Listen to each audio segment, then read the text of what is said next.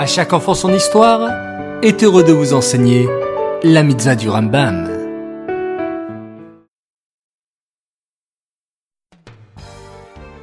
Bonjour les enfants, Bokertov, content de vous retrouver, j'espère que vous êtes en pleine forme.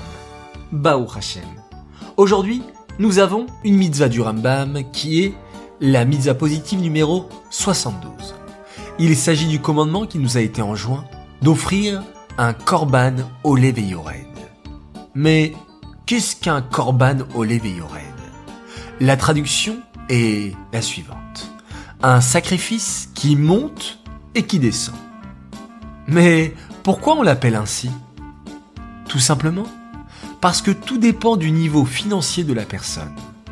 Il y a ceux qui sont très riches, alors ils amèneront un animal de petit bétail. Les gens pauvres apporteront en sacrifice des oiseaux. Et les gens très pauvres apporteront un sacrifice à partir de farine. Mais qui devait apporter ce sacrifice de Olé Il y a plusieurs cas où on avait le devoir de l'apporter. Un des cas enseignés dans la Torah est lorsqu'une personne a connaissance d'un témoignage, mais elle ne vient pas témoigner au Beddin. Alors, dans ce cas, la personne amènera un korban Yored pour se faire pardonner.